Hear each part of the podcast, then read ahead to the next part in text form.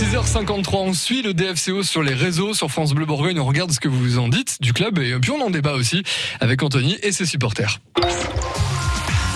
Suivez l'actualité du DFCO sur les réseaux sociaux avec France Bleu Bourgogne.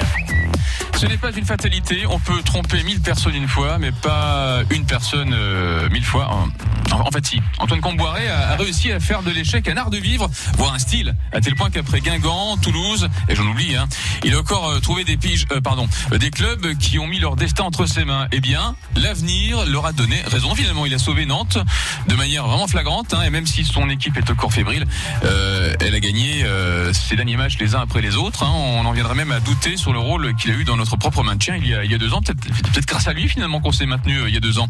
L'actuel David Linares n'a pas beaucoup d'avocats.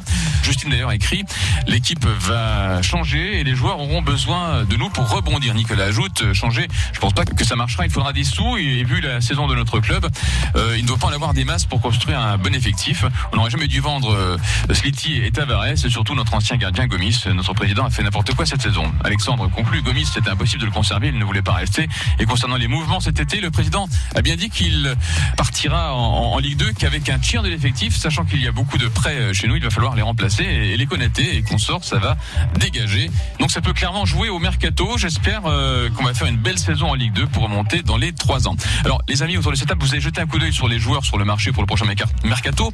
Euh, un joueur en fin de contrat, est-ce qu'il est vraiment séduisant, Maxime Lucas? Non, pas forcément. Joueur en fin de contrat, c'est un joueur qui est pas forcément euh, dans l'idée du projet.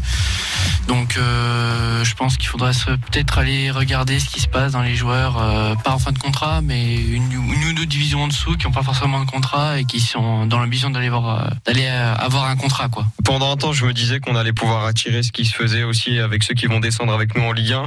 Maintenant, je me dis que je vois aucun joueur de Nîmes qui, qui, aurait intérêt à venir chez nous. Pareil pour la deuxième équipe qui va descendre, on, le saura dans, dans quelques jours. Donc non, aller chercher en dessous et avoir quand même cette garantie sur le niveau. Je pense à un joueur comme Koulibaly qui a été recruté en N1, si je dis pas de bêtises. C'est aussi, il faut être lucide, ce qui nous coûtera le moins cher parce qu'on n'aura pas du tout les mêmes finances la saison prochaine. 100% DFCO, 18h-19h, tous les soirs sur France Bleu Bourgogne. Et attendez, hein, parce que le débat n'est pas fini, non, non, ça continue tout à l'heure à partir de 18h sur France Bleu Bourgogne et francebleu.fr Bourgogne.